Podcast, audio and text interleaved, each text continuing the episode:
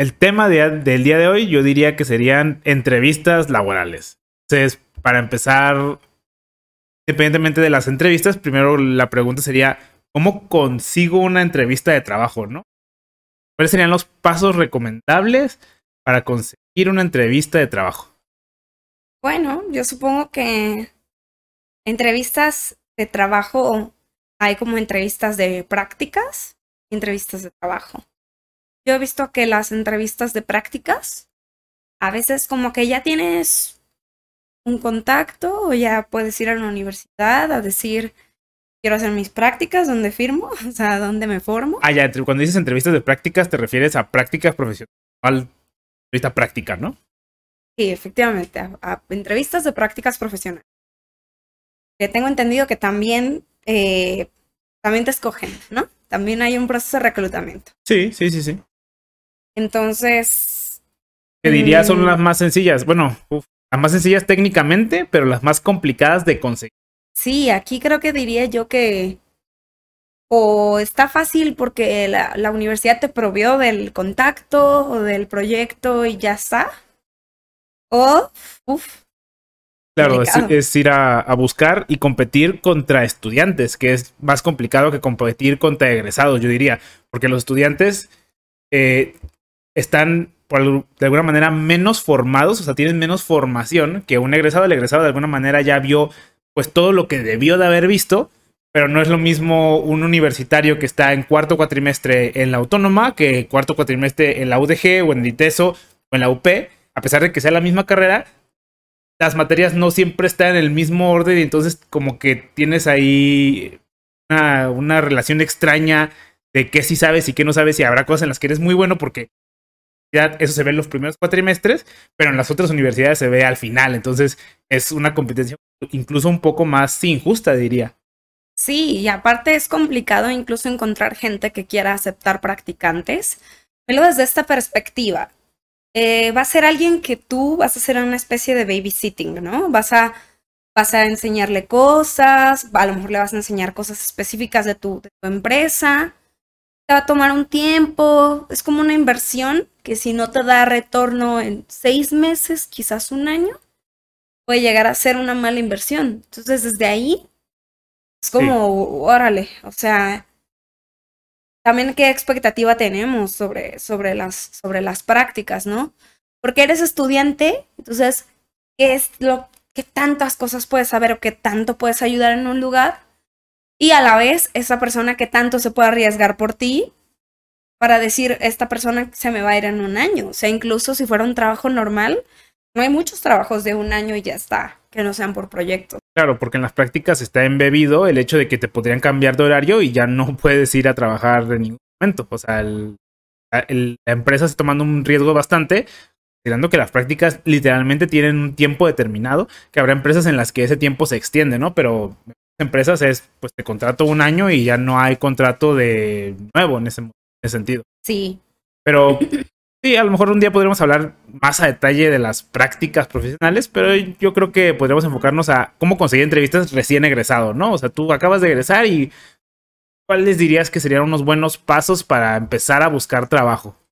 Mira, yo siempre recomiendo que te acerques, o sea, tú desde antes de, buscar trabajo, de antes de, pensar en qué te quieres dedicar, mira, los profes están ahí también para darte clases, sí, pero aprende de su experiencia, de sus trabajos, pregúntales, ¿te caen bien? O si, o si los admiras, o si lo que sea, pregúntales, o sea, en qué trabajan, qué hacen, ¿sabes?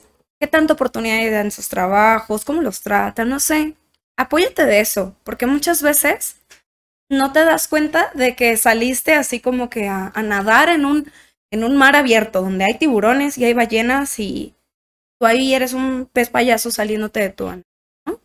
Entonces, es padre que te acerques con, las con los profesores porque muchas veces las prácticas salen desde los profesores o, o trabajos de internship o tu primer trabajo puede salir de un profesor que te puede echar la mano pero ¿cómo le, te acercas con el profesor? O sea, le dices, hey, profe, acabo de salir de... Acabo, estoy egresando, este, ¿usted sabe si ahí en su empresa o cuál dirías que sería el approach más o menos? pues yo diría tal cual, oiga, profe, pues eh, estoy en una situación en donde ya voy a terminar de estudiar, me gustaría trabajar y yo veo que lo que usted hace es interesante. O, bueno, suponiendo que ya sabes qué hace ese profesor, ¿no? sí, claro, eh, o, que lo entiendes, porque pues la cosa es... Sí. Claro, qué es lo que hace este uno, pero al final de cuentas, pues, quién sabe si se entiende. Sí. Creo que el contacto es una, es una buena herramienta. Porque a lo mejor no te sirve ahorita, a lo mejor ese profe te cierra la puerta ahorita, pero en seis meses, un año, tú no sabes, ¿no? Preguntarle, profe, eh, ¿usted contrata becarios o contrata recién egresados? ¿O hay un espacio en su equipo? ¿O hay alguien en su empresa con quien me pueda recomendar? Claro, pero también hay, por ejemplo, hay pocos profesores que dan clases y trabajan al mismo tiempo. Entonces, tu abanico realmente de opciones serán que cuatro profesores en tu vida universitaria, sin, considerando que no te quieres dedicar a todo lo que todos los profesores se dedican, ¿no? Habrá dos o tres profesores que dicen, ok, yo me quiero dedicar a algo que más o menos él hace. Pues realmente sí es una buena opción. Yo creo que eso sería la que más oportunidades te puede dar de realmente conseguir un trabajo, pero son pocas las opciones, ¿no? Entonces, Más o menos, porque también, por ejemplo, aquellos profes que nada más te dan clases, pero no trabajan, digamos, en otra, en, la industria, por decirlo así, también es gente bien colocada. Tu coordinador es alguien que tiene mil contactos o mil, tu director de carrera, ¿no? Entonces, al menos hacerle saber la inquietud. Muchas veces a veces no nos ofrecen cosas porque no levantamos la mano. Entonces creo que levantar la mano es una opción súper simple que, pues si bien dices tú, a lo mejor no hay muchas oportunidades, pero es una que puede tirar, que puedes pegar muy fácil. O sea, es, es, ah, ok, mándame tu currículum y ya está. O sea, concreta una cita, ¿no? Porque, pues, la, la manera difícil, ¿no? O la manera más segura, pues es sí acercarte a estas bolsas de trabajo. ¿Cómo eh, cuáles? O sea, por gente que no. Porque muchas veces pensamos que solo existe LinkedIn. O sea, uno piensa, LinkedIn es la única bolsa de trabajo en línea eso no es verdad. O sea, existen más bolsas de trabajo. Está CompuTrabajo, está Indeed, está ZipRecruiter, OCC. OCC Mundial, uh, bolsas de trabajo que no necesariamente son en país, por bolsas de trabajo que están para trabajar remotamente. Obviamente, recién egresado es un poquito más complicado que te den ese tipo de trabajos, pero bueno, al menos estas plataformas hay algunas, ¿no? Sí, y ahí, bueno, te vas a, te vas a topar más con pared, ¿no? A lo mejor con profes es, ah, sí, yo te llamo, pero aquí te vas a topar más con pared porque a lo mejor va a ser como, uff, ¿y qué quiero, no? Una ventaja, yo digo, de preguntar con profesores o con contactos que tengas en tu primera red de apoyo, vayan llamando, es que tú ya sabes que puede ser algo muy cercano a lo que tú te quieres dedicar. Claro. No, no, no vas a ir con tu profesor de cívica y ética, vas a ir con tu profesor de, de verdad la materia que te gustó, la materia que te llamó la atención, o en donde te quieres dedicar, ¿no? Este, y, y a veces eso no, no es tan fácil como decir, me quiero dedicar a crear la, la, este, el desarrollo de software en Java. A veces puede ser así de fácil, pero a veces creo yo que si lees toda la descripción del puesto, quizás no te enteres de nada de lo que es el puesto. Claro, el ejemplo que decíamos la vez pasada, ¿no? Científico de datos. O sea, tú no vas a OCC Mundial y buscas científico de datos, porque las posibilidades de que encuentres un trabajo ahí, pues va a haber un resultado, dos resultados. A lo mejor habrá ciertas ramas en las que sí aparecerán muchas, pero pueden ser muy ambiguas, como dices tú. Puedes buscar desarrollador de software y desarrollador de software hay de muchos tipos. Hay de software embebido, de software web, software de aplicación, de software de, o sea, ingeniero de software no nada más es una capsulita, es un montón de opciones en las que te puedes dedicar. Entonces, también, por ejemplo, software de sistemas embebidos, pues no sé si mundial, así que digas, ah, muchas ofertas no hay necesariamente. Pero bueno, al, menos eh, son ciertas opciones, al menos, que te pueden dar. Aparte de otra cosa interesante de estas plataformas eh, ya establecidas como Indeed y eso, es que una desventaja es que tu currículum ahí está adaptado a lo que la plataforma necesita, a diferencia de cuando lo das a tu profesor, tú le das un currículum está formateado a tu manera, a la forma en la que tú quieres que esté formateado, en las que tú intentas sacar mayor provecho a tus fortalezas. Dices, yo soy muy, este proyecto que me salió muy chido, pues lo voy a poner aquí grandote en mi currículum. O este trabajo para el que trabajé que es muy importante, lo voy a poner aquí grandote para que se alcance a ver. Y en estas plataformas es como experiencias, este, proyectos, lo que sea, y no, tú no eres capaz de personalizarlo a tal manera de que se note en qué eres bueno y a lo mejor esconder en lo que no eres tan bueno, ¿no? Sí, y esto a la vez juega a tu favor, porque, em, porque para, para la practicidad de la herramienta, para un reclutador puede, puede ser fácil decir, a ver, solamente quiero esto, esta experiencia, quiero estas keywords y tal, y por eso te pueden llover más ofertas, ¿no? Si, si, si sabes mm, Claro, un ejemplo, a mí me lloven muchas ofertas de DevOps y yo no hago DevOps, pero es lo más cercano al, a lo que es mi trabajo. Entonces, pero pues si alguien realmente se pusiera a leer mi experiencia, diría, pues DevOps este güey no sabe nada. Pero es lo más cercano a... Correcto, correcto. Que es a lo que voy, ¿no? A lo mejor aquí en cómo, cómo encontrar una entrevista, yo lo dividiría en quizás cómo encontrar muchas entrevistas o cómo encontrar entrevistas de calidad, ¿no? Entonces, sí, en esta parte de encontrar muchas entrevistas, uff, eso ayuda muchísimo, ayuda muchísimo estar registrado en un montón de bolsas, estar activo en esas bolsas. ¿Qué significa estar activo? Pues visitarlas, checar, o sea, darles views, ¿no? Darles clics. Em, y de esa manera como que también se te va a retribuir a, ah, mira, esta persona está buscando trabajo, pues entonces te voy a...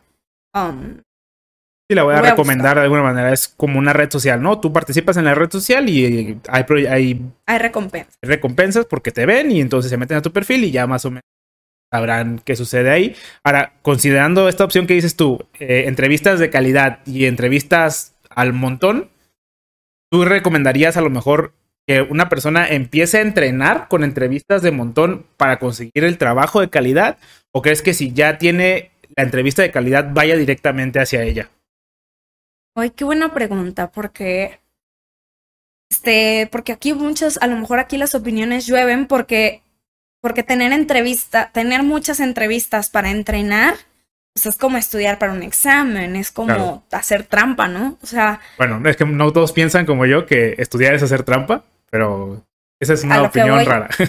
a lo que voy es, bueno, mm, yo te diría que lo, que lo utilices mientras, mientras tengas claro cuál es el objetivo. Si tu objetivo es, bueno, vamos, vamos agarrando experiencia en hacer entrevistas, pues sí, ten entrevistas eh, en donde, digamos, el puesto no te, no te llama tanto la atención. Pero, pero si, si por ahí sientes que te vas a,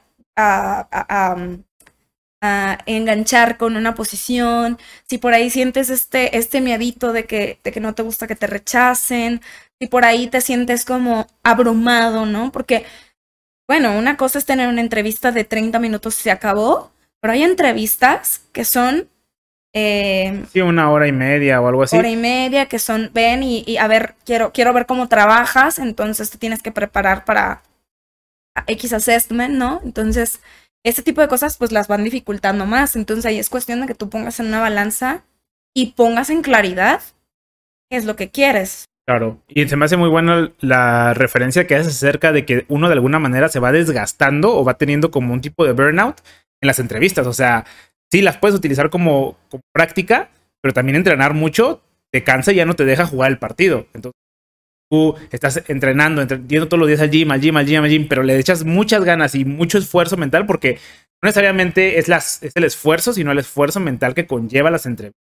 Tú, a veces simplemente que te digan, no, sabes que no me interesa tu perfil, pues de alguna manera, aunque digas, no, a mí no me interesa lo que, lo que piensen, pues te puede ir mermando, ¿no? Acumula un conjunto de rechazos y definitivamente cuando llegues al, al juego final en el que deberías estar mentalmente listo, que ya practicaste mucho, ya no lo vas a estar, ¿no? Correcto. De hecho, o sea, a mí me encantaría que viniera alguien de ventas. Estudiaste ventas, por favor, men. eh, porque algo que yo he notado mucho en las ventas es que como que cuando tú quieres vender, se nota mucho, ¿no? Es como que cómprame lo que sea que esté vendiendo, ¿no? Y, y muchas veces cuando sabes vender o cuando estas ventas se te dan, mm, es muy diferente. Es muy diferente que, que tú digas, bueno, pues mira, estos son mis productos y y, la persona se acerque a, recibirlo, ¿no? Creo que pasa un proceso parecido con, con las entrevistas de trabajo. Como que siento que también cuando agarras experiencia en, los trabajos, como que al principio es contrátame, por favor, mira, yo soy bueno en lo que tú me digas y yo voy a hacer lo que tú quieras. Y al final de cuentas esto no le sirve al contratante, ¿no? bueno, sí, o lo pone en una posición de ventaja en general, ¿no? Correcto. Y, y también se trata de decir, oye, pero tú también debes de exigirme a mí como, como tu contratante, ¿no? Tú también tienes que decirme qué es lo que quieres, qué estás buscando. Porque piénsalo desde esta perspectiva, alguien que me está diciendo, por favor, contráteme y yo voy a hacer lo que tú quieras, se lo puede decir a otro güey, ¿no? Y se puede ir en seis meses porque algo no le gustó y porque no sabe qué quiere, ¿no? Porque eso es lo que estás dando a entender. ¿no? Este, esta variedad de entrevistas, cuando no, no sé, no te preparas y dices así como que pues necesito un trabajo porque necesito comer mañana, a veces esto te guía a malas entrevistas, no porque seas, no porque hayas tenido una mala entrevista o porque seas una, un mal trabajador o un mal, lo que tú quieras, es porque no demostraste ese, mira, yo sí quiero estar contigo haciéndolo lo que este trabajo está limitado a hacer, ¿no? Claro, y de todo, y de alguna manera los entrevistadores discriminan, o sea, en el mal sentido de la palabra de discriminación, pero ellos evalúan, seleccionan, este, cosas y, tienen cierto también micro discriminación ahora sí de la mala, en la que dicen, este güey está pidiendo mucho o le urge mi trabajo, probablemente es porque no encuentre trabajo, probablemente es porque no sea bueno, ¿no? Entonces es como un deadlock en el que, no porque seas un mal trabajador, pero terminas en esta situación en la que A te lleva a B y B te lleva A y estás en como en este pues, ciclo vicioso de alguna manera, ¿no? Sí, sí, es terrible, como que en este hoyo donde no sabes cómo escapar, ¿no? O sea, vas escalando y la tierra se te resbala por las manos. Sí, efectivamente. Entonces creo que, que estas entrevistas, esta cantidad de entrevistas, sí, no digo que, que, que, esté mal utilizarlos, nada más que pues, sé consciente de qué estás buscando y de qué quieres, ¿no? Este, porque a lo mejor, sí, esto te va a mermar si quieres un trabajo en específico. Pero si quieres un trabajo en específico y nada más aceptas ser, sale, o sea, científico de datos para el credit scoring va a estar, va a estar muy difícil. Entonces por ahí también a lo mejor vas a estar buscando trabajo un ratote porque es la cantidad de, de, puestos que se abren, pues son relativamente pocos, ¿no? Claro. Y retomando un poco acerca de eh, cuánto, cuánto ser mamón y cuánto ser este pedir, o sea, también debe haber un balance. No, no, no estamos diciendo tampoco como, hey, nunca digas que por favor contrátame, es siempre el más mamón y no, no, no, yo soy tocado por los dioses y a mí tienen que darme lo máximo porque eso también te va a que te va a llevar a que no te contraten. Ahí debe de haber un, balance de alguna manera. Justamente otra vez hablábamos con mi hermana y como ella decía, es que yo tengo la necesidad de venderme y decir, hey, yo soy el mejor en esto, te contrátame porque esto y esto y aquello. ¿Cómo se diferencia en ciertas personas que yo digo, no, pues yo la verdad no soy el mejor. Eh, pues si quieres contratarme, pues contrátame, pero da igual. Entonces es un balance extraño de cómo acercarte hacia eso, ¿no? Yo creo que es, es, bastante complicado. Más allá del balance, es un poco como. como que. como que saber. Este saber si llevar paraguas o no. Una, mañana, ¿no? ¿Cómo saber si hoy va a llover? Es que si lo llevo, quizás voy a cargar innecesariamente. Y, y uff, y si me llueve, ¿sabes? Entonces este equilibrio de decir, ¿en qué momento eh, mm, tiendo hacia el lado mamón? Claro. ¿En qué momento tengo que pedir trabajo y en qué momento me tengo que poner mamón, no? Exacto. Depende de muchas cosas. La verdad es que depende de muchas cosas. Depende de tu necesidad de encontrar trabajo, de lo que quieras de este puesto, de... Bueno, hay cosas que son negociables, hay cosas que no son negociables, y para aquellas que son negociables, o sea, es un, es un, es algo tan amplio, o sea, decir, por, por, por poner un ejemplo, el salario, ¿no? Tú podrías decir, bueno, yo me, yo, este trabajo me gustó muchísimo, entonces yo me iría con mi mismo salario actual pero no es, la, no es mi situación ideal. A mí me gustaría ganar quizás, por poner un ejemplo, cinco mil pesos más. Oye, pero de ese cero a cinco mil, ¿cómo lo negocias? ¿Cómo hablas? ¿Cómo no te quitas la oportunidad? Pero a la vez sigues en contienda. ¿Cómo? A mí, a mí eso me parece sumamente complicado. O sea, sumamente de, de saber, de saber, de, de saber entender entrevistas. A veces es mucho intuición, a veces es mucha experiencia de que, uy, es que la vez pasada, mira, ya me tocó que dije un número altísimo y, ¿sabes? Entonces, creo que en esta parte, uff, necesitaría un experto. Sí, hay mucha ambigüedad. Y aparte, yo creo que en cuestión de trabajos, el trabajo más difícil de conseguir es el primero.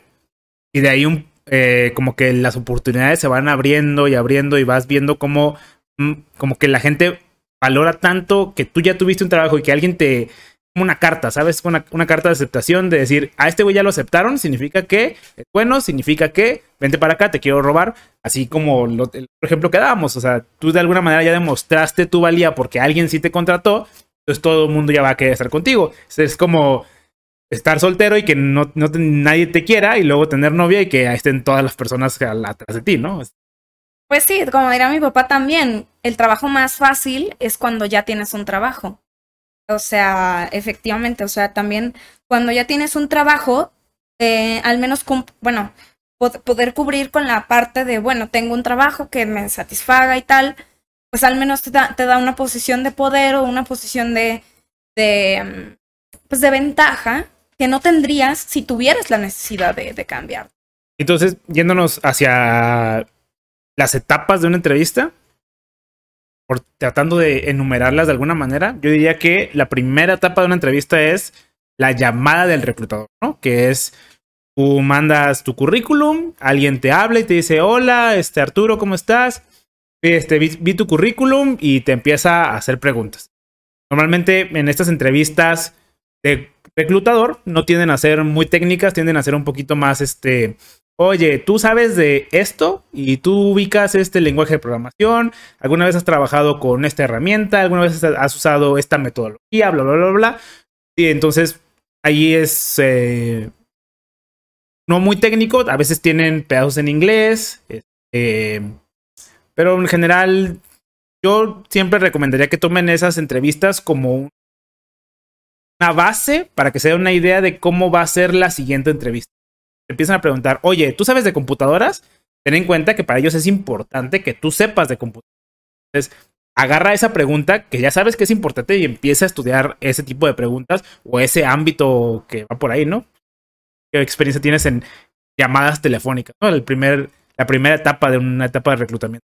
No lo sé, supongo que este algo que te recomendaría es que este estés lo más preparado que puedas para esa entrevista. Porque así como esa persona quiere saber cosas de ti, también tú puedes, es tu forma de decir, hey, sí me merezco la segunda llamada. Es tu forma de decir, ah, me, este, me hablas de tal empresa, de tal, de tal eh, cargo, ¿no? De esa manera es como que, sabes, no, para mí no eres un reclutador más. Es como, yo sí quiero esta posición. No estoy trabajando, no estoy buscando trabajo nada más por nomás, ¿no? A lo mejor aquí dependerá, no sé, de, de, de pues sí, de tus posibilidades, ¿no? No, está súper difícil mandar cinco currículums al día y acordar y saber quién te está llamando, pero a lo mejor sí, sí, sí sabes exactamente como, ah, mira, nada más me llamó la atención este lugar y tal, pues tú tenlo en mente, o sea, tú tenlo en mente de, ah, si me llaman podría ser de este lugar y algo que, que suene que sí investigaste o que sí sabes dónde están llamando. Claro, yo me acuerdo que cuando empezaba a buscar trabajo, yo guardaba a los contactos como las empresas. me metía a Google y buscaba el número de la empresa y lo guardaba en mi celular como, como esa empresa. Este, ahorita me están llamando de Intel, ahorita me están llamando de NXP, ahorita me están llamando de X empresa. Este, otro consejo y también yo creo es que no tomes esa entrevista por tomarla, ¿sabes? O sea, no, si estás en una situación incómoda y ves que suena el teléfono, estás manejando y dices, sí, ahorita. trata de estar en una posición donde puedas concentrarte en la llamada y puedas concentrarte en tus respuestas, porque si no, pues no va a ir tan bien, aunque digas, no, es que yo puedo hacer mucho multitasking porque yo, no, nadie puede hacer multitasking, nadie puede hacer dos cosas perfectamente. Entonces, enfócate en que si vas a tomar la llamada, estés concentrado totalmente en la llamada y no estés haciendo otra cosa, clase y te salgas o, ¿sabes? O sea, como enfocarle a darle el tiempo, ¿no? De alguna manera. Y si te dicen, oye, puedes este, tomar la llamada ahorita y no puedes, sea honesto y di, no, pero ¿qué te parece si me llamas en una hora?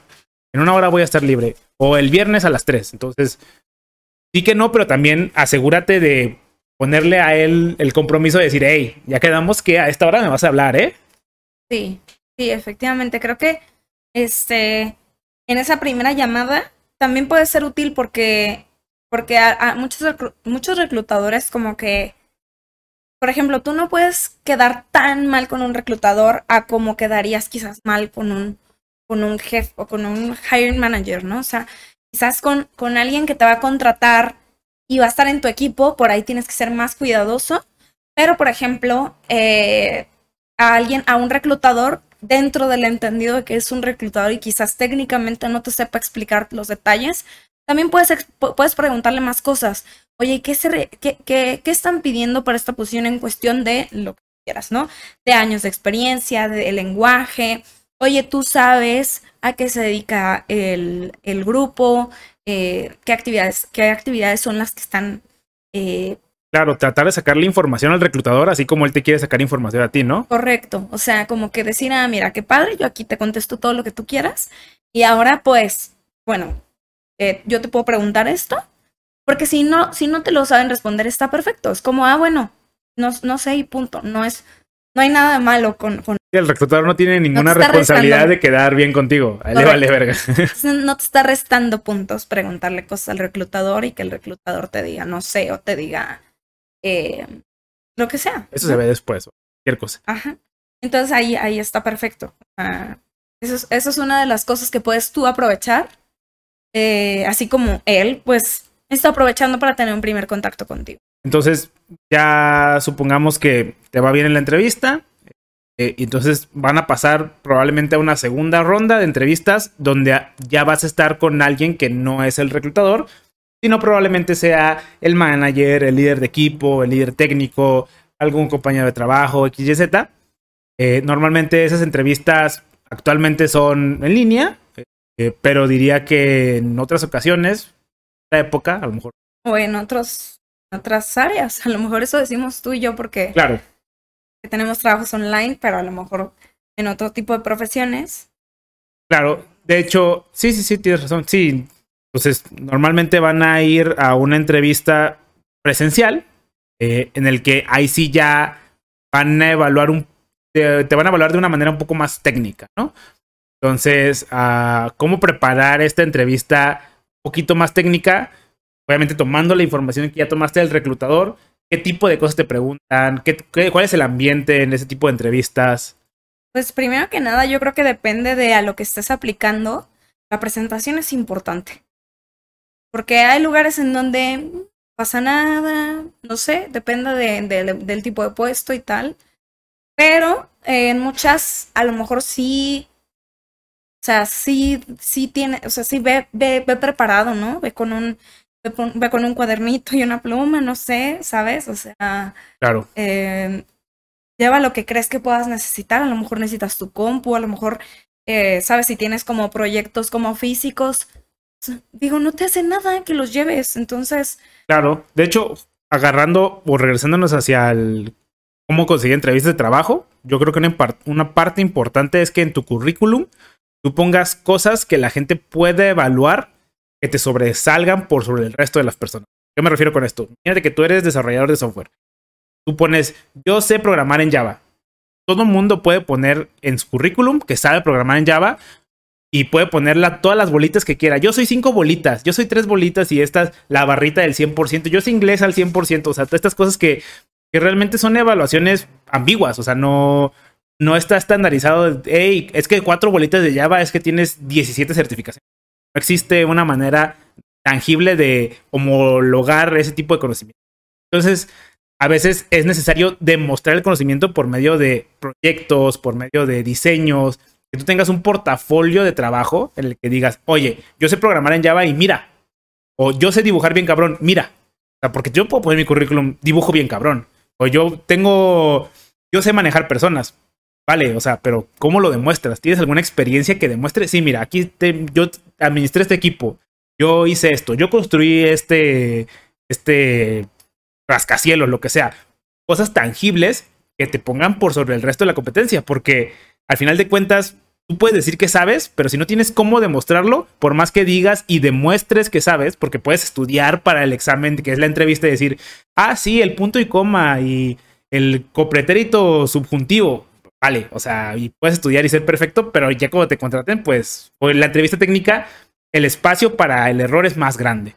Entonces, eso que dices tú se me hace un gran consejo, o sea, lleva cosas que demuestren que sabes. Sí, y este, y muchas veces cosas que te ayuden, porque este, en, en previos trabajos que yo he tenido, muchas veces, por ejemplo, el que veas a la, veas a la cara a la persona ante este, que lleves, no sé, o sea, que no, que no lleves el pelo como que cubriéndote la cara, que si eres, o sea, si eres tímido, al menos llegar y decir, em, bueno, si esto no va a ser un, requerimiento, ¿no? O sea, si no me voy a vender como tímido, a ver, procurar como que dar mi mejor esfuerzo, este, no, no porque ser tímido sea algo malo, más por decir, si creo que me va a dar ventaja, eh, mostrarme como una persona más social o mostrar eh, que puedo dar ideas, porque, hey, el, este, la idea de la entrevista es que tú, en, en esas pocas screenshots que tienen de ti,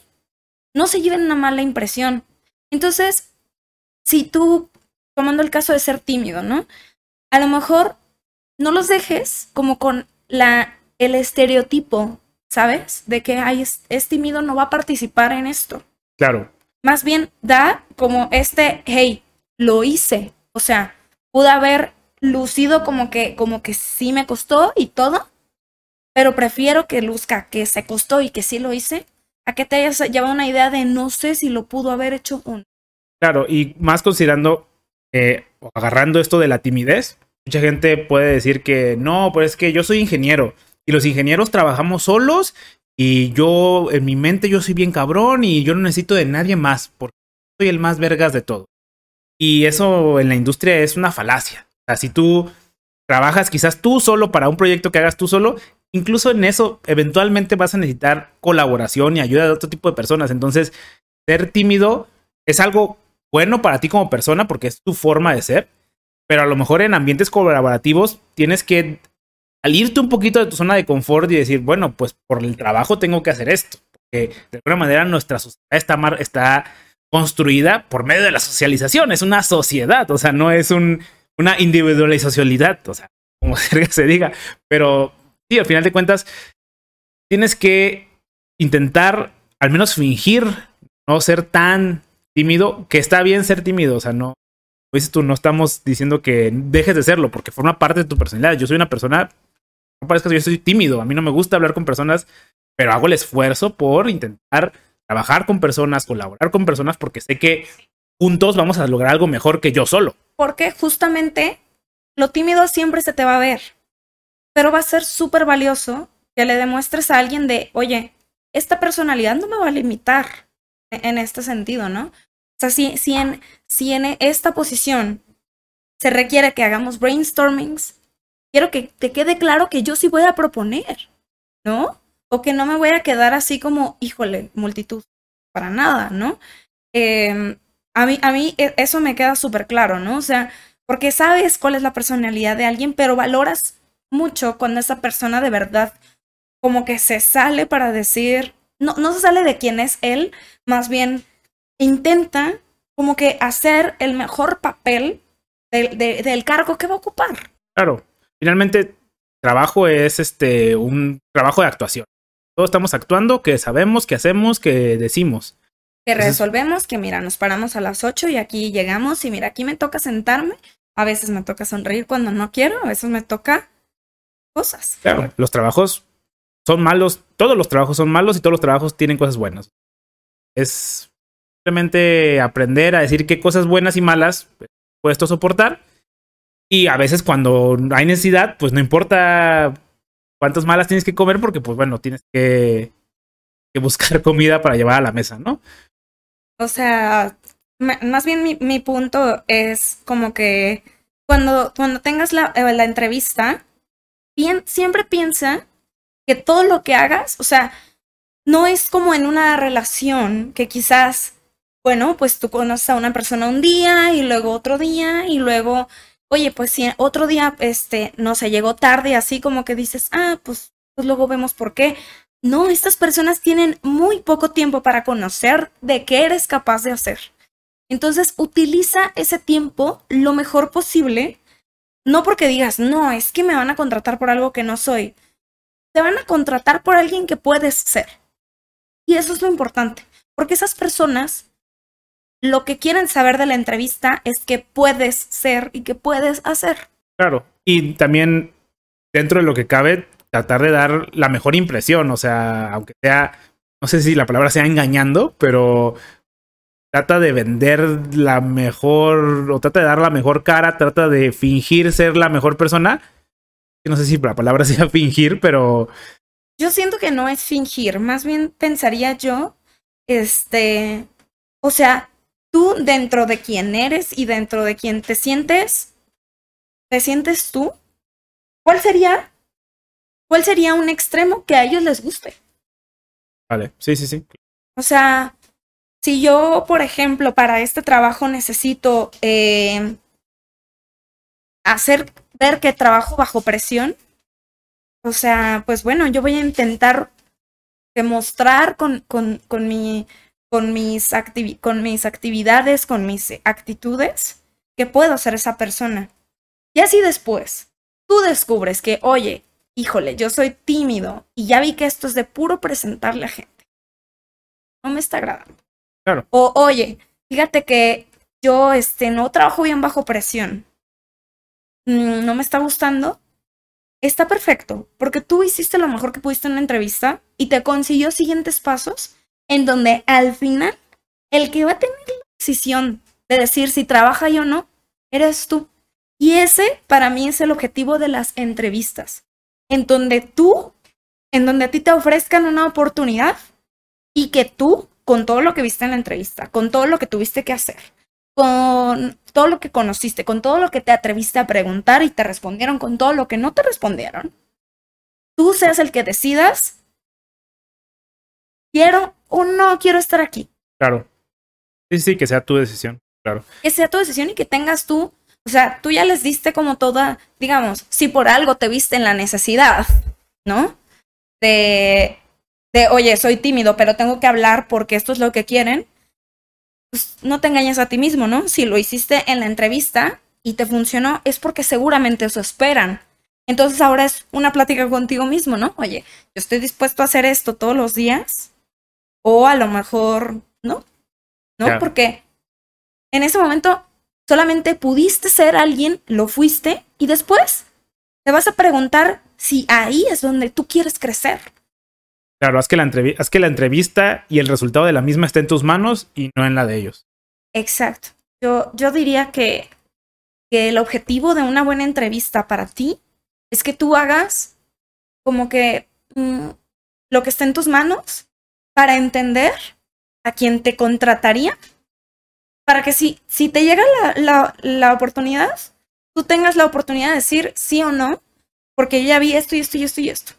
Porque creo que las malas entrevistas es o cuando tú no demostraste tu potencial. O que de verdad no empata el puesto de trabajo contigo, ¿no? Que no tiene nada de malo. Creo que eso no, no yo diría que no, no tiene nada de malo. Eh, no es una mala entrevista. Para mí es perfecto. Yo he tenido entrevistas que duran dos sesiones en donde yo solamente pregunto, oye, ¿y hacen esto y esto? ¿Y utilizan esto y esto? ¿No? Ah, pues no es para mí. No es una mala entrevista para mí. Para mí es perfecto porque es como, no, no vamos a engañarnos, no, no nos vamos a perder el tiempo ni tú ni yo, ¿no? Entonces, para mí una mala entrevista es esa. Y es en donde tú tengas una oferta y no sepas si la quieres o no. No sepas si tienes la información suficiente o si sepas qué se requiere de ti. También me ha tocado en un trabajo que, que tuve una entrevista en donde yo decía, va, voy a conseguir el puesto y tal. Nunca pregunté nada.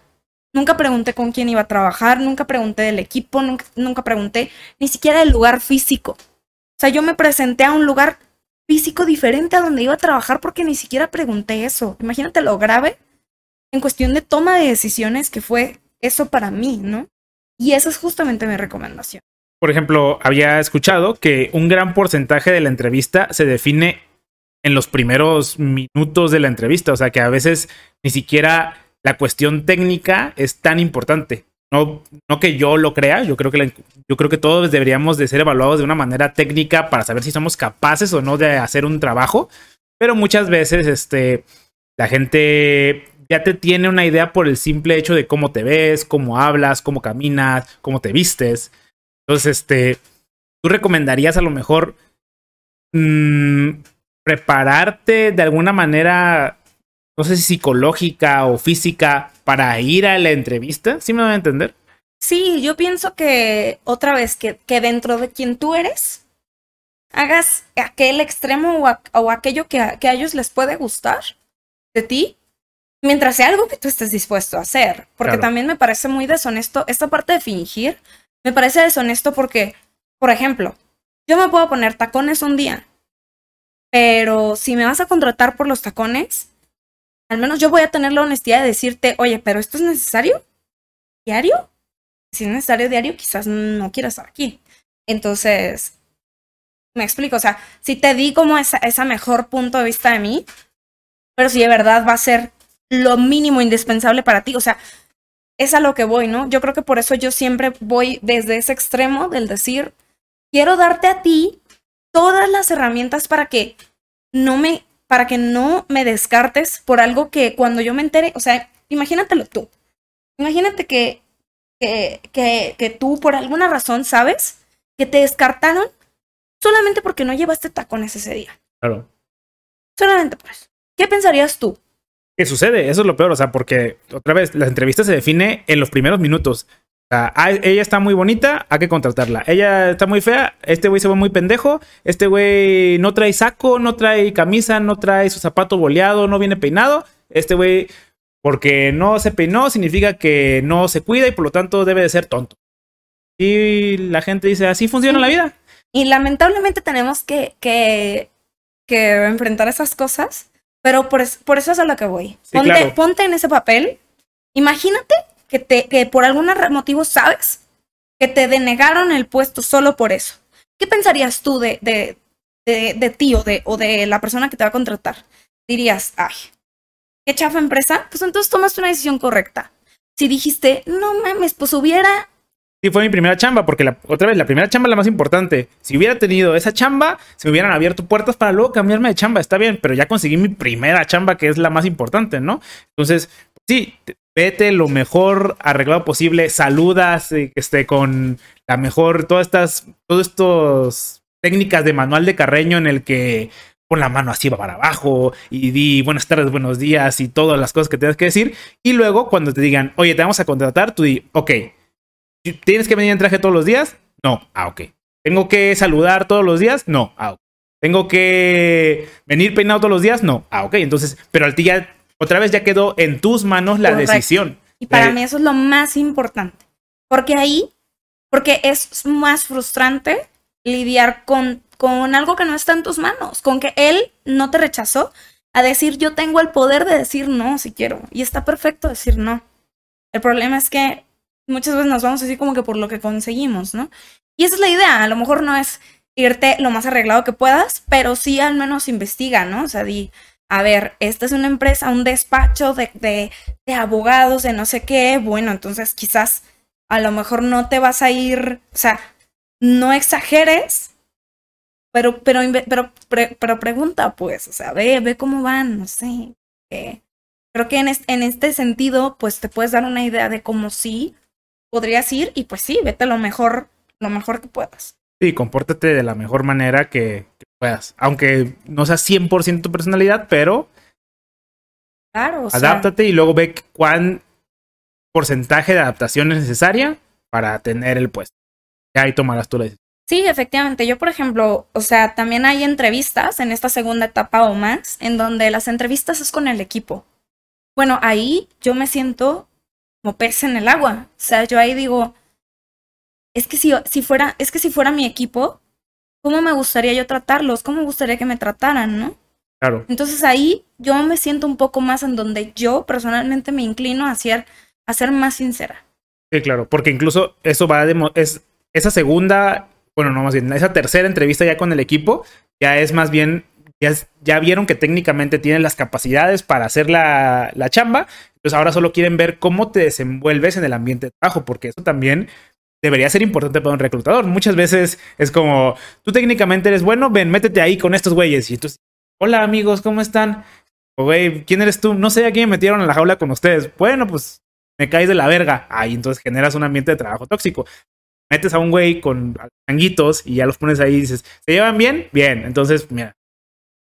Sí, es más como, pues, no sé, o sea, sí, ahí, ahí es donde me siento un poco más reacia a extender mi personalidad, porque me gustaría, yo, porque también para obtener lo mejor de una persona, tienes que dar lo mejor de ti, o sea, yo si llego y te digo, chinga tu madre, no voy a esperar que me abraces, ¿verdad? Claro. Entonces, en ese tipo de, de entrevistas, del equipo, ahí yo sí soy mucho más como soy, porque me gusta mucho entender a los demás y entender cómo serían conmigo. O sea, de verdad hacer una simulación de la vida real, porque para mí es muy importante un equipo. O sea, para mí es de las cosas más importantes el, el llegar a un lugar y que te sientas cómoda con tu equipo.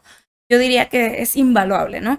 Entonces, por ahí, por ejemplo, si tú dices, ni los voy a pelar, ni nada más los voy a ver mm, cada, cada vez al mes, ¿no? Y tal. Y si para ti no es importante, pues está bien, ¿no? Pero para mí que es algo súper importante, ahí es donde yo sí intento como que serle súper fiel a, quién soy, ¿no? O quién serían. Claro. Y regresándonos tantito a la segunda entrevista, la parte técnica, este, me gustaría también un poco enfocarlo hacia el lado de software, que es este, a lo mejor vemos un poquito más. Eh, normalmente en estas entrevistas se hacen eh, algo que se conoce como entrevista whiteboard o entrevista de pizarra blanca, ¿no? Es básicamente codificar o hacer un ejercicio en el que no tengas una computadora per se o un ambiente de desarrollo, porque también se hacen estas entrevistas en blog de notas. En lugar de utilizar pues ambientes de desarrollos como Eclipse, como Visual Studio, como Visual Studio Code, hacen, hacen como, a abre un blog de notas y programa esta función. Eh, normalmente esas entrevistas se hacen así porque no quieren evaluar tu capacidad de utilizar una herramienta, sino que quieren ver tu capacidad de resolver un problema sin herramientas. Y creo que eso es importante, que la gente entienda qué es exactamente lo que se está evaluando. porque mucha gente dice como, ¿para qué quiero ¿Para qué hago esto si existe la función sort? ¿Para qué me piden que arregle un, arreglo de números si ya existe la función sort? Porque ellos no quieren ver que tú eres capaz de utilizar la función sort, sino que quieren ver cómo resolverías el problema si la función sort no existiera. Te enfrentas a problemas que no están resueltos, porque finalmente así son los problemas, son cosas que no están resueltas todavía. Entonces, algo importante ahí es que lleves a la a tu entrevistador por tu tren de pensamientos. ¿A qué me refiero con esto? Así te dicen, eh, haz un arreglo. Entonces, que tú no solo escribas como robot lo que crees que debería ser la, la opción correcta, sino que vayas llevando a tu entrevistador como, mm, pues voy a crear una función que la voy a llamar así porque pienso que es una anotación correcta, creo que debería de recibir estos parámetros, a lo mejor ahorita ponemos otro más, este, voy a crear esta variable auxiliar. O sea, no nomás escribas a lo tonto, no te trata de no quedarte mucho tiempo callado, sino que trata de explicar a la persona qué estás pensando para que él entienda más o menos tu, tu manera de pensar y eso te dé más puntos, porque si no, puede, si estás callado nada más así viendo la pantalla o agarrando el pizarrón, la gente no va a decir, ah, está pensando mucho, va a decir, este güey no sabe, se trabó. sabes que hagas este tipo de ejercicios. Eh, otra recomendación también es que aprendas a preguntar cosas. Eh, cuando te dan un problema, a veces te lo dan incompleto. Entonces, en el software, muchas veces se nos dan requisitos que están incompletos. Es de alguna manera tu trabajo hacer las preguntas para sacarle al cliente la información que él no sabe todavía que necesita o que no sabe cómo se va a arreglar. Y esto también se evalúa en ese tipo de entrevistas. O sea, te evalúan cuál es tu capacidad de, oye, en, el arreglo de números que tengo que arreglar, ¿hay números negativos? El cero, eh, ¿dónde se pone? Este, tienen, hay una posibilidad de que ya vengan arreglados, hay una posibilidad de que vengan desarreglados. Estas preguntas que simplemente son preguntas para optimizar el algoritmo o para cachar casos de uso que no se han cachado, cuál es el número máximo que puedo recibir, porque a lo mejor en una variable entera solo cabe hasta cierto número, pero si me dices, es que es hasta 255, ah, bueno, pues hago la variable más chiquita, entonces optimizo el programa. Entonces, este tipo de preguntas siento que también ayudan mucho a, al proceso de la entrevista porque de alguna manera estás demostrando, hey, no solo sé codificar, también sé hacer buenas preguntas y también sé explicar mis pensamientos, porque también saber explicar tus pensamientos te va a ayudar a que ayudes a tus compañeros, porque dices, es que, ¿cómo le hiciste? No sé, yo solo sé que sé y lo hice. Güey, o en un ambiente colaborativo no va a ayudarle a nadie. Eh, no sé si tú tengas algún otro consejo en entrevistas ya como tipo whiteboard. Creo que es ser autodescriptivo con lo que estás pensando. Em, y también, este, hay cosas que nosotros lo vemos mal, como el no sé, o el, o el quiero preguntar, o el, el dudo esto, es esto o esto. Y, y la verdad es que en mi experiencia es como... De hecho, yo creo que es mejor. O sea, es mejor que alguien diga como, mm, tengo la duda de que si esto puede pasar, muy probablemente el entrevistador te va a decir, no, ese caso de uso no, no, no va a suceder. Ah, ok, entonces ya puedo irme por esta solución que pensaba. O no, así puede suceder. Te recomiendo que vayas por aquí los reclutadores también trata de empatizar con el reclutador y demostrarle que también eres un desarrollador como él y que, o sea, este tren de pensamiento lo tenemos todos y, sabes, este como, ven conmigo al problema y ayúdame a resolverlo porque juntos lo vamos a resolver, en especial tú que ya sabes la solución como reclutador, ¿no? De una manera. Así es, o sea, como que, sí, no tenerle miedo, yo digo, al no sé, porque eso al final te puede traer más cagadas también ya, a lo mejor moviéndonos hacia la parte ya de la oferta laboral, eh, ¿qué tan recomendable dirías que es, primero que nada, decir cuál es tu expectativa económica? Porque hay gente que aquí tiene opiniones distintas. Pues mira, en general, yo, o sea, tengo como una opinión bastante como clara al respecto, que es, a ver, si te la están preguntando, o sea, si te están preguntando cuál es tu expectativa salarial, o sea, es porque necesitan saberla, ¿no? Porque quieren saber si haces fit o no y tal. Entonces, yo en general, como que me, me dejo guiar por tres o cuatro preguntas, que es primero decir, bueno, yo tengo un rango y das un rango súper amplio, súper amplio. Y dices, pero todo depende de las siguientes entrevistas, ¿no? O depende de cosas que sean importantes para ti. No, que quiero saber tales prestaciones o quiero saber, pues quiero conocer al equipo antes, quiero ver el ambiente laboral, quiero ver las instalaciones, lo que tú quieras. Siempre hay un depende, ¿no? Entonces mi primera respuesta es depende, porque de verdad depende, porque todos somos así, porque a lo mejor tú aceptarías un salario más bajo si tuvieras home office, a lo mejor tú necesitarías un salario más alto si te toca un jefe de la chingada. Si, sabes, entonces ese depende, es siempre mi primera respuesta. Que si no te gusta, bueno, yo te daría mi segunda, segunda como opción, que es como, eh, si te toca, es súper recomendable esto si te toca con un reclutador, con un reclutador de RH, pues, no, no, no con tu, con el que sería tu manager, ¿no? Si esa persona te lo está preguntando, puedes decir, es, puedes preguntar, esa, ese puesto tiene, ¿Cuál es el rango salarial? ¿Tiene un rango salarial que me, que me puedas compartir? Si no te lo comparten, pues bueno. Y si te lo comparten, tú puedes, tú puedes decir, eso me funciona o no me funciona. Claro. A mí, yo también creo que estoy de acuerdo contigo en el dar un rango salarial, como yo a mí me gustaría ganar esto, pero depende de las prestaciones. Y ahí es ese depende de las prestaciones donde si me dan muchas prestaciones, yo diría, ah, bueno, pues con el salario que pedí estaría cómodo. Pero si me faltan muchas más prestaciones, diría, a ver, espérate, yo En especial si ya tienes un trabajo, creo que es una buena referencia a que tú evalúes estas prestaciones. ¿Cuánto cuesta tener un seguro médico de gastos mayores y menores?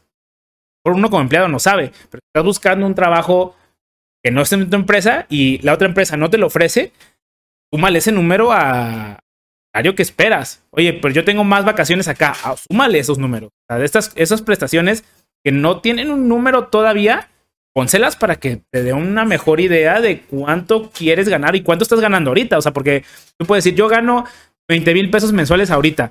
Oye, pero ¿y estas prestaciones? Ah, bueno, pero son prestaciones. Bueno, estás ganando un montón, o sea, estás ganando todo esto más, o sea, entonces, pero es que ya me pagan 50 mil, sí, pero no tienes Sims, pero ¿qué pasa si te accidentas? No tienes ni un día de vacaciones, como, ¿vale ese dinero que estás dejando de ganar acá, estas prestaciones que tienes acá? Entonces...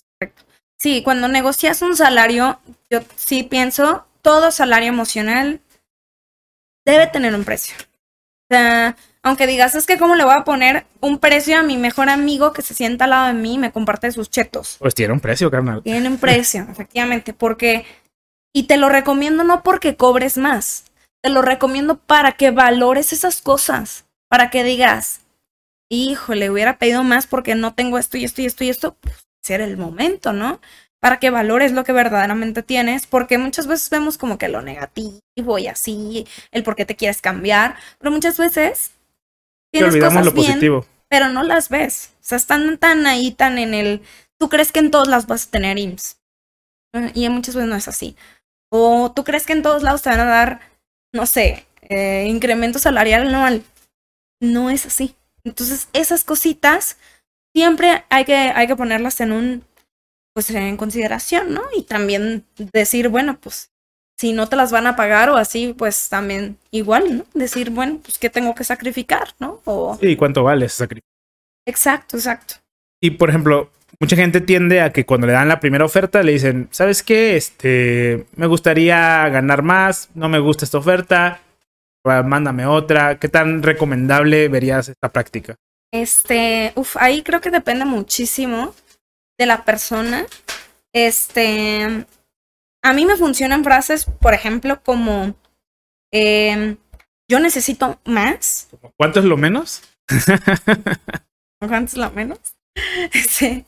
No, me funcionan frases como mm, yo necesito, a ver, no me siento tan cómoda con esto, pero me gustaría, me gustaría entender tu posición porque para mí conservar este trabajo o para mí tener, tener esta oferta es muy importante. Claro. Entonces con eso ya no te estás viendo como el, como el ahí, pero también estás pidiendo como algo que necesitas. Y también lo estás pidiendo en plan, lo necesito. O sea, y si, y si no me lo puedes dar, pues bueno, vemos cómo lo hacemos, ¿no? Entonces en esa parte creo que em, a mí me han tocado personas que es como, no, aquí es todo, ¿no? Pero también me han tocado personas que negocian otras partes. Por ejemplo, a mí me, ha tocado negociar fechas de entrada por un salario mayor. Entonces, por ejemplo, te digo, bueno, ¿qué tal si son, no sé, tres mil pesos más al mes? Pero pues, si quieres, pues si no me puedes pagar eso, si quieres yo entro un mes después. ¿Sabes? A veces esas cosas nosotros no las tenemos en cuenta. Claro. Pero ya que preguntas, o sea, ya que dices, oye, ¿hay alguna manera, hay alguna posibilidad de que mi salario sea este? Sí, incluso lo que hablábamos con él, que decía que no, no pidió más salario base, sino que pidió un bono de firmar por entrar. Que es como, ok, yo sé que no me puedes pagar infinitamente este, 3 mil pesos más, pero ¿qué pasa si ahorita me pagas 15 mil pesos? Y ya, un pago de una vez y pues, hay otros factores que podrías negociar, ¿no? Sí, correcto. Pero, este, como que a mí me gusta decir mira, yo estoy muy feliz con, con, la, con el trabajo, pero la, con la oferta todavía no soy más feliz. Quiero saber qué, qué tan, qué tan abierto estamos al, al, cambio, ¿sabes? Y también decir, bueno, pues si no hay cambio, pues ya, no, no, pero ya será tu decisión. Pero, pero sí, no temas al, híjole, qué tan mal estoy quedando por pedir más. No pasa nada, o sea, mal estarías quedando si estuvieras pidiendo más después que cuando te preguntaron, ¿no? O sea, si cuando te preguntaron dijiste 10 y ahora dices, no, siempre 10, no, ahora 20, yo ahí es donde diría, pues sí preocúpate, ¿no? Pero, pero cuando no. Claro, claro. Y ya, yo diría que nada más para tocar este punto que creo es relativamente importante, los últimos procesos ya del reclutamiento a veces incluyen examen psicométrico, examen de no estoy loco, no voy a matar a mis compañeros. Eh, a veces incluye examen de orina, examen como exámenes médicos. Normalmente, a veces para lo de, lo de los seguros, como que yo ya vengo con esta enfermedad, no la contraje aquí, bla, bla, bla. A veces es antidoping. Lo que me ha tocado gente que dicen, ah, ¿sabes qué? Este, pues no te vamos a contratar a pesar de que todo esto. Todo el proceso ha ido bien. Ajá, entonces, este, considérenlo. Este, si, están buscando trabajo, pero también les gustan mucho ciertas cosas, pues bueno, este, traten de dejarlas al menos un ratito en lo que les dan el trabajo pues, para que pasen ese examen. Investigar, mira, tú googlea. En esta empresa hacen. hacen antidoping. ¿Cómo pasar el antidoping? Ya, mira. Por ahí hay un este, truco.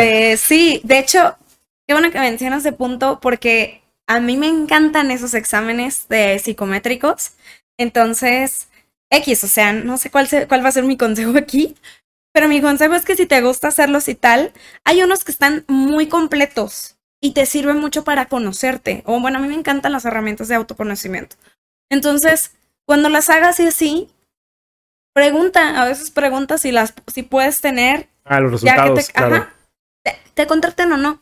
A veces es súper fácil, ¿no? A veces es como, pues, pues sí, son resultados y ya. A veces las puede tener el de RH, a veces lo puede tener tu jefe, pero si tú dices, o sea, mínimo lela, ¿no? O sea, dale una leída. ¿Qué, qué, qué tantas tonterías? Claro. dale a lo mejor conoces cosas de ti, a lo mejor sí estás loco. O sea, efectivamente, yo creo que puede ser una gran herramienta que tú dices, pues ya de todas maneras le iba a hacer, pues qué bueno que leas los resultados, ¿no? Claro, pues sí. Este, ¿algún otro consejo de entrevistas? ¿Algún tema de entrevistas que quieras tocar? Es complicado, pero eh, supongo que las de, de donde compartes pantalla también. Claro. Es súper estresante y así. Si te sientes nervioso y si cosas, a veces platicarlo, o sea, a veces decir, decir, Ay, es que, que, me estén viendo me, causa, me causa mucho nervio. Aunque lo digas y te cause risa, a lo mejor ayuda, ¿sabes? O sea, es otra vez lo que decíamos, expresar tu, tu, tren de pensamiento. Si en ese momento el tren de pensamiento es, la verdad me encuentro algo nervioso, pero yo creo que va por aquí, sea, hasta eso de, ¿sabes? Sí, porque, mira, por ahí una risita, por ahí este... Empatizar. Em, Haz que el entrevistador empatice contigo. Algo puede ayudar, entonces también no te sientas eh, como que, como que, uff, o sea, es que, a ver, es que tengo que contestarlo todo bien y nada, es como, tranquilo, creo que todos sabemos que no estás contratando a alguien perfecto porque alguien perfecto no existe. Claro. Entonces, tú también no seas como exigente contigo. Claro. Y también prepararte psicológicamente, ¿no? A lo mejor eso no lo hablamos tanto, pero si a ti te funciona comer chocolate porque te relaja, intenta, sabes, que tu idea no te pelees con tu mamá, no, este, no te pelees con tu pareja. Conócete, conoce cómo, cómo te sirve a ti llevar las entrevistas, cómo te sientes, eres una persona relajada, eres una persona que se estresa, que se, que se engancha. Conócete para ver cómo eh, neutralizas quién eres, ¿no? Porque lo más importante es que ellos no van a contratar esa persona nerviosa, te van a contratar a ti cuando, cuando no estés nerviosa, porque tú diariamente no estás nervioso, ¿no? Entonces, ¿cómo hacer para que ellos para que ellos sí, sean, o sea, para como tú dar esa imagen de lo que eres, pero que también ellos la reciban, o sea, que ellos también digan, o sea, hay, obviamente los nervios se entienden, ¿no? Pero tú también entiéndelos, o sea, tú también date el lujo de decir de que, bueno, estoy un poquito nervioso, pero... Claro, trata de dar lo más cercano a tu persona que, puedas dar, ¿no? Ah, huevo. ¿Algo más? No sé. Vale, ánimo.